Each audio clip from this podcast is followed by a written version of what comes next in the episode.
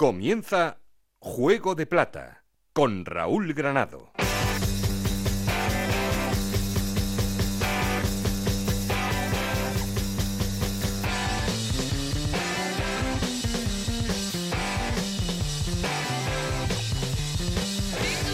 ¿Qué tal? Muy buenas, bienvenidos a Juego de Plata, el podcast 1 0 en el que os contamos todo lo que pasa en Segunda División.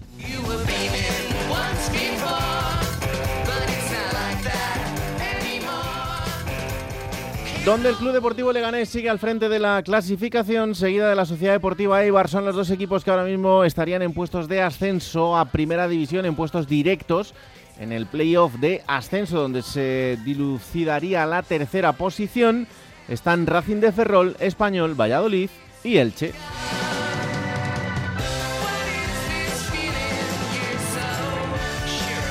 Entra el Elche porque sale el Sporting de Gijón y esto en el previo a un fin de semana en el que viviremos un derby asturiano entre Sporting y Oviedo separados solo por un punto, séptimo y octavos en la clasificación, así que coge mucho vuelo este derby. También indignación en Levante, en este caso después del resultado del fin de semana que les hace ser novenos en la clasificación por lo que sucedió con los árbitros y con lo que sucedió en ese partido frente al Real Club Deportivo Español, que les hace de momento ver un poquito más lejos ese sueño de volver a primera.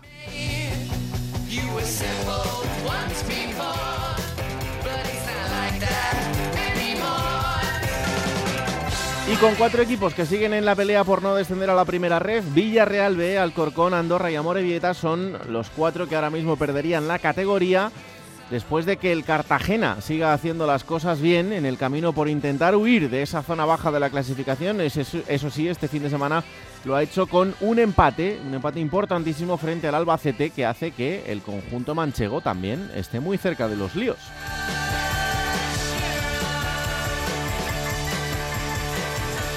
Queremos seguir en contacto con vosotros para eso. Ya sabéis que tenemos un perfil de Twitter que es arroba juego de plata y un correo electrónico juego de. Aquí conmigo está el auténtico cerebro de este programa, Alberto Fernández, con Anaíste Rodríguez en la producción. No estoy solo porque... Esto es Juego de Plata, el podcast de Onda Cero en el que te contamos todo lo que pasa en Segunda División.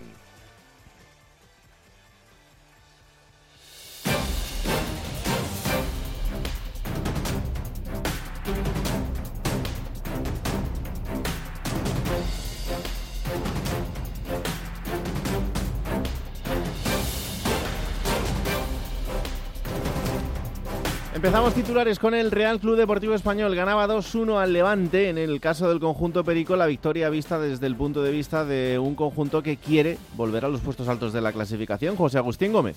El español consigue tres puntos importantes in extremis frente a un rival directo en la lucha por el ascenso a Primera División. Unos últimos minutos muy polémicos en el RCD Stadium un penalti o posible penalti no señalado de Keita Valdé en el área periquita y en la siguiente acción penalti claro por manos en el área del Levante. Al final lo transforma Braithwaite, que ya había marcado el primer gol españolista, y los tres puntos se quedan en casa, pero el aficionado no está satisfecho y sigue teniendo muchas dudas con el rendimiento del equipo de Luis Miguel Ramis. Por cierto, durante el partido pitos a los jugadores y al entrenador, pero sobre todo muchos pitos contra la propiedad y la directiva. El aficionado del español quiere que el máximo accionista y presidente Chen Jiansheng venda el club porque está muy desconforme con la gestión que viene realizando desde que hace ocho años se hiciera con la entidad españolista.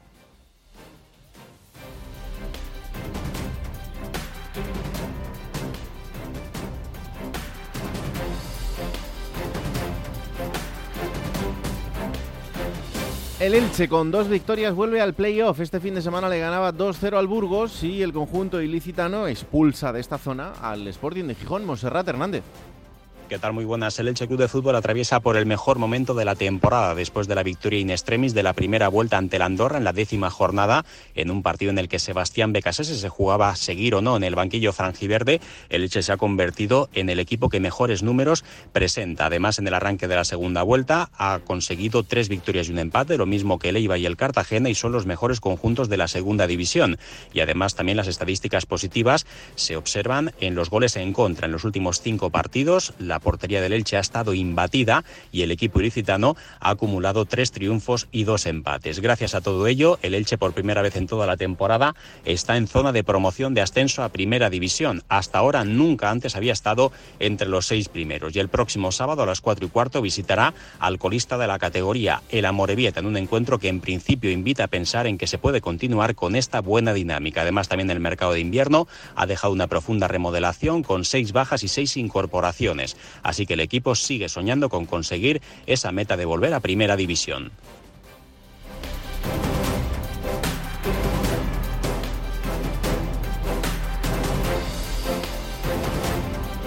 El Oviedo conseguía un punto este fin de semana frente al Eldense que le hace acercarse cada vez más a su eterno competidor, al Sporting de Gijón, y esto en la misma semana en la que tienen que enfrentarse en el Molinón, así que se ha puesto la cosa intensa. Chisco García. Llega el Oviedo a la semana del derby después de empatar con el Eldense. No se puede decir que fuera una fiesta el punto sumado, pero también hay que tener en cuenta la dinámica y la trayectoria que arrastra el conjunto azul desde la llegada de Luis Carrión. En la séptima jornada el Oviedo era colista cuando él se puso al frente del equipo.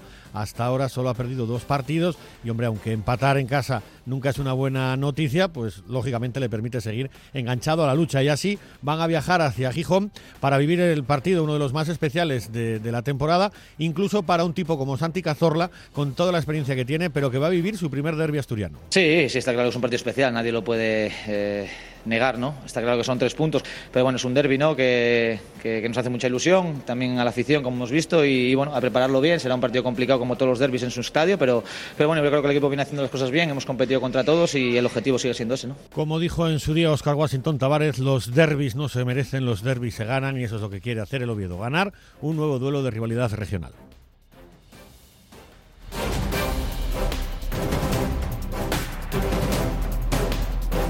En Levante, esa derrota frente al español es todo lo contrario que en el conjunto perico, es todo indignación. Sergi López.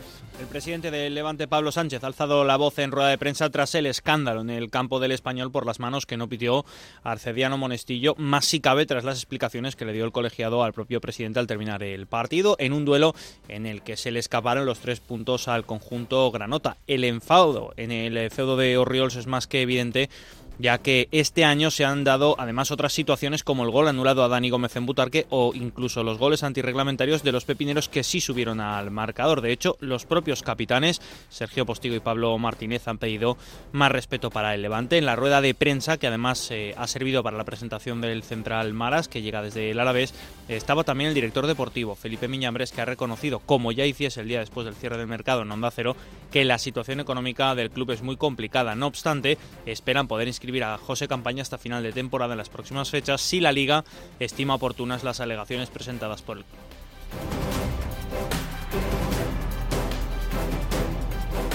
Victoria contundente del Real Zaragoza 3-0 al Sporting de Gijón, una victoria que le hace ponerse a 4 del playoff, pero empañada por la lesión de un chico que acababa de llegar, Rafa Feliz. Gran resultado del Real Zaragoza, gran victoria por tres goles a cero ante el Sporting de Gijón en un partido raro en el que los primeros minutos fue un auténtico aburrimiento el encuentro. Dominaba sobre el terreno de juego el Sporting de Gijón y el Zaragoza buscaba la contra el primer tanto. Lo consiguió por mediación ya avanzada a la primera parte de Mollejo al tirarse de cabeza y el defensor del Sporting de Gijón introducía el balón en su propia portería. Era el 1 0 y con él la gente 21 1.700 espectadores que se dieron cita estallaban en el Estadio Municipal de la Romareda. La segunda parte fue un paseo militar para el equipo aragonés. Michael Mesa ponía el segundo y Francho Serrano con error del guardameta del Sporting el tercero. Además, la nota negativa del partido estuvo sin lugar a dudas en la lesión de Raúl Guti, que regresaba al Real Zaragoza, debutaba como titular y tenía que retirarse lesionado y posteriormente pasaba por la clínica zaragozana Quirón y era reconocido su lesión, una rotura del peroné, porque estará aproximadamente unos 4 o 5 meses de baja, por lo que se pierde lo que resta de campaña. Una muy mala noticia para el Zaragoza y sobre todo para Raúl Guti después de su etapa en el Elche que regresaba al conjunto zaragozano.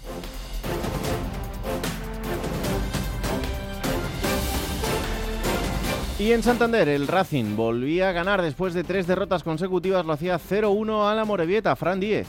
El Racing respira. Las tres derrotas para iniciar el año y la segunda vuelta habían hecho mucho daño. Se había bajado el suflé de pensar en algo más que no fuera la permanencia. El triunfo 0-1 en Lezama ante la Morevieta ha hecho que el equipo santanderino recupere la moral y sobre todo las sensaciones, aunque fuese solo durante media hora. José Alberto, el entrenador racinguista, es consciente de que hacía falta un punto de inflexión así. Contento porque veníamos eh, tocados con, muchas ganas de ganar y cuando tienes muchas ganas de ganar es difícil conseguirlo, es muy difícil ganar eh, en esta categoría, ganar fuera de casa y creo que, necesitamos también una victoria así, ¿no? Una victoria fuera de casa, es la primera vez que dejamos la portería cero fuera de casa y le doy mucho valor. El mercado de invierno ha sido muy fructífero para el Racing, con la llegada de tres jugadores que ya conocían la casa y con perfiles que hacían mucha falta. Un central rápido como Manu Hernando, la velocidad en ataque de Jordi Boula y un delantero con buen juego aéreo y juego de espaldas como Rocco Baturina. El Racing vuelve a mirar hacia arriba.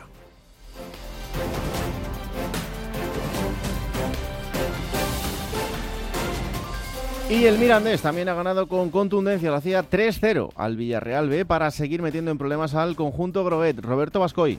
Volvió a la senda de la victoria el Mirandés después de cuatro encuentros sin ganar, tras tres empates y una derrota frente al Eibar. Los de Alessio Lisi fueron muy superiores a un Villarreal B que apenas presentó oposición en Andúba. Se adelantaron los rojillos con el tanto de Carlos Martín, el delantero cedido por el Atlético de Madrid, que está cuajando una gran temporada, un futbolista de muchísimo futuro y en la segunda mitad sentenciaron con los goles de Lasher, que fue el mejor del encuentro, dirigiendo con maestría al equipo desde el centro del campo, sentenció Gabri en el 75 tras una buena asistencia de Elías Chaira. Atención a estos dos futbolistas cedidos por el Girona, rapidísimos, que tienen muchísima velocidad. Es cierto que a veces les falta soltar un poquito antes el balón, pero son dos jugadores de una enorme proyección. Así que este triunfo deja a los eh, rojillos en la zona media de la clasificación prácticamente con la misma distancia respecto a los puestos de playoff que respecto a los puestos de descenso, aunque en Andúba y aunque en la entidad del Mirandés se sigue diciendo lo mismo. El único objetivo es la permanencia. Ojalá haya tiempo y licencia para soñar.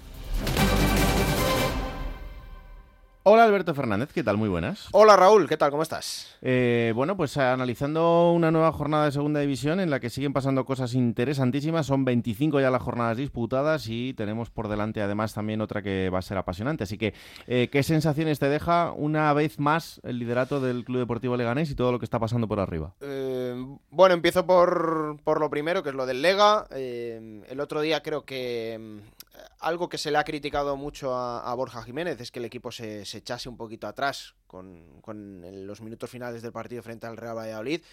Eh, yo creo que eso eh, lo hace por mm, que no ocurriese lo mismo que el otro día en el Tartiere contra el Real Oviedo. Leganés pierde los últimos minutos por, por arriesgar y el otro día en casa ante un rival directo, podemos decir como el Real Valladolid, yo creo que Borja hizo bien en conservar ese punto y no perder, ¿no? Porque supondría en el duelo directo, pues tenerlo en defecto contra, ya te digo, un rival que seguramente le va a estar compitiendo al Leganés hasta el final. Eh, mm. Y bueno, mm, es verdad que cuesta mucho ganar y hasta el líder, lo estamos viendo.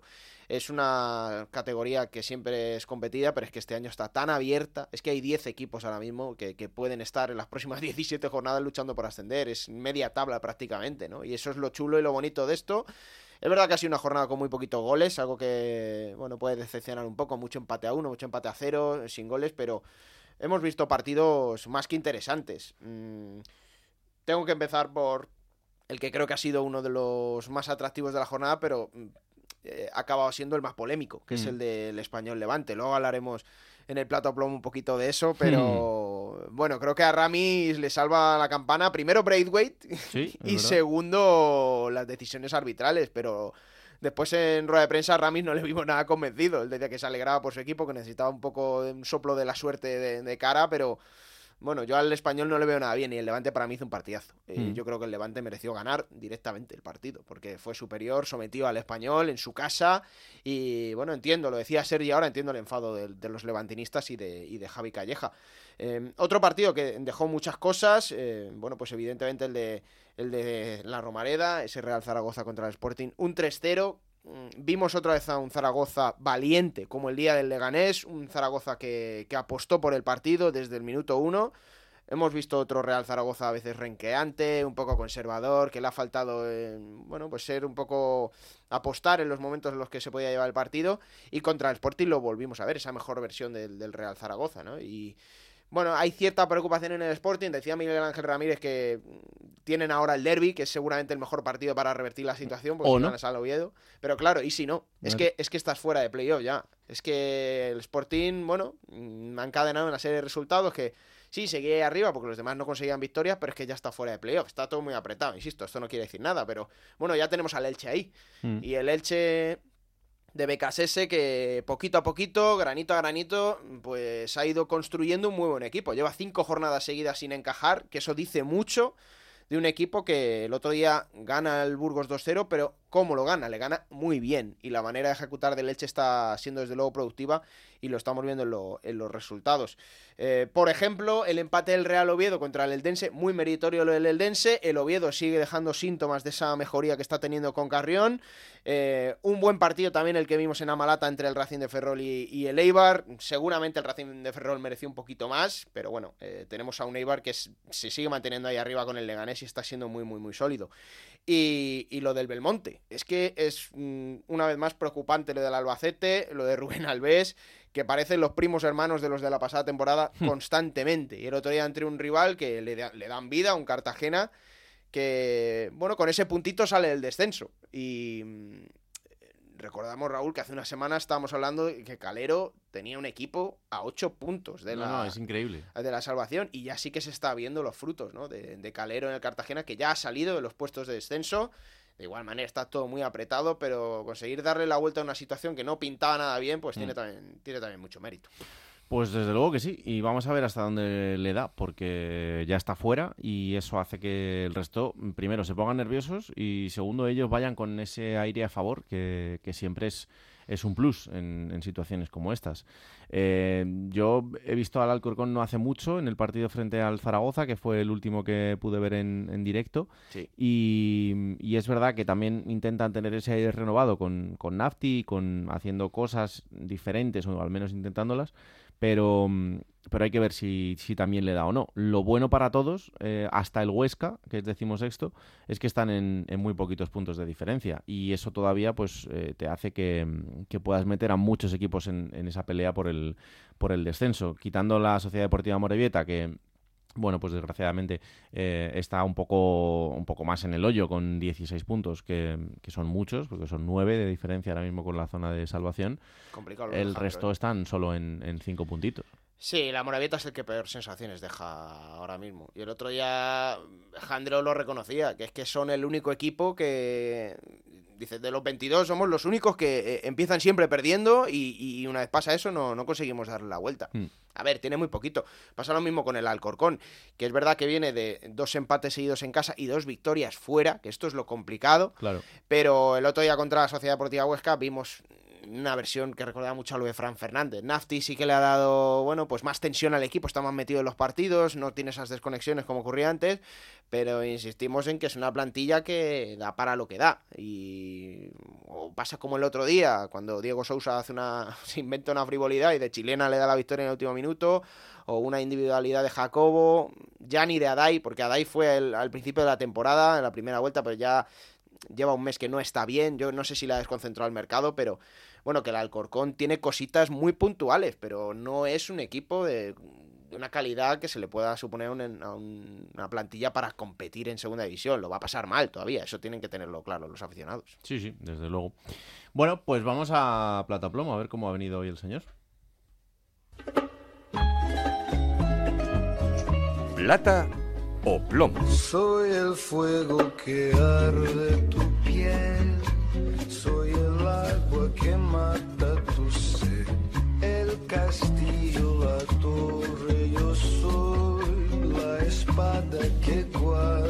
Pues saber para quién va esa plata. Va la plata para un entrenador que, mm, a ver, para mí es de los mm, más infravalorados que hay en, en la categoría. Es debutante y, como es lógico, no tiene nombre, no dirige a un gran equipo, eh, los hay muchos en segunda división y por eso quizá no tiene todos los focos que debería. Pero Fernando Estevez está haciendo un trabajazo. El otro día empatando contra un Real Oviedo que venía con la flechita para arriba en el Tartiere, haciendo muy buen partido, compitiendo con los jugadores que tiene, que no es mucho, pero ahora mismo el Eldense está con 34 puntos, decimotercero.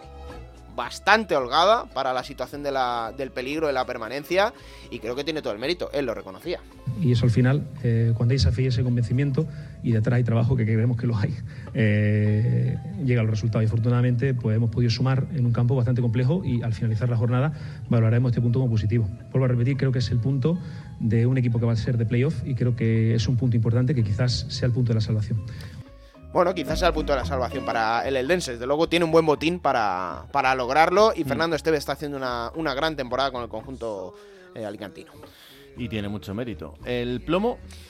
Pues el plomo va para ese partido, el que hablábamos antes, del español Levante para Arce- Arcediano Monestillo. Hombre. Que, a ver, yo, evidentemente, porque lo vi en directo, pero creo que luego tuvo mucha repercusión. Creo que el fallo más gordo, arbitral, de lo que llevamos de temporada es aquel penalti expulsión a David Castro, el central del Racing de Ferrol en Butarque. Sí. Algo incomprensible, incomprensible que ocurriera. Es un fallo garrafal, el penalti a favor del Leganés. Pero después de ese, no sé, Ahí si, le anda. no sé si incluiría a este. ¿eh? Mm. Está en el top 3 seguro. Sí, sí. Eh, la mano de Keita Valdé el otro día separada.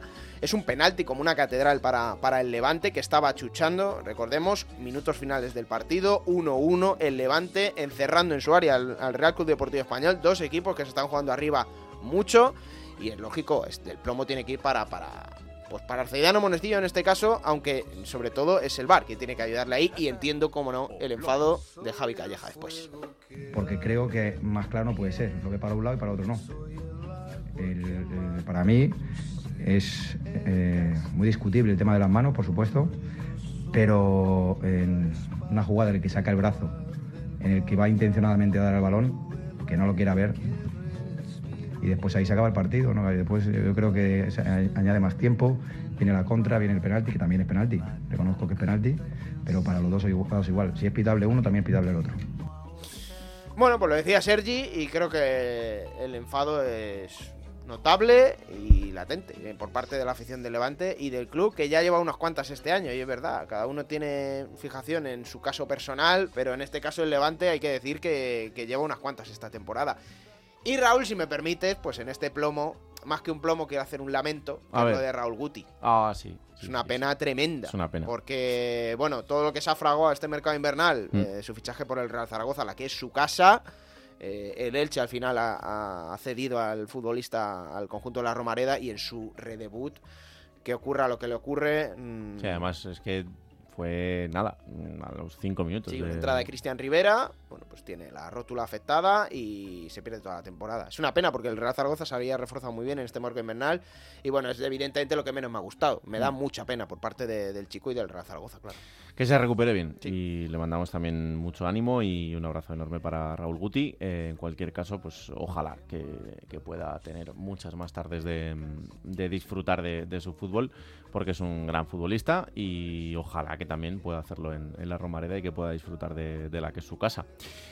Bueno, pues hasta aquí este capítulo de Juego de Plata de esta semana. Eh, todo lo que pase el fin de semana lo contaremos en Radio Estadio, los resúmenes en Radio Estadio de Noche y aquí estaremos el próximo martes para analizar absolutamente todo lo que haya sucedido en una nueva jornada de fútbol en Segunda División. Esto es Juego de Plata, el podcast en el que te contamos todo lo que pasa en la categoría de plata del fútbol español y que puedes encontrar cada martes a partir de las 5 de la tarde en ondacero.es para que os lo descarguéis, lo compartáis y le digáis a todo el mundo que existe este bendito programa que hacemos con tanto cariño. Adiós, que la radio os acompañe.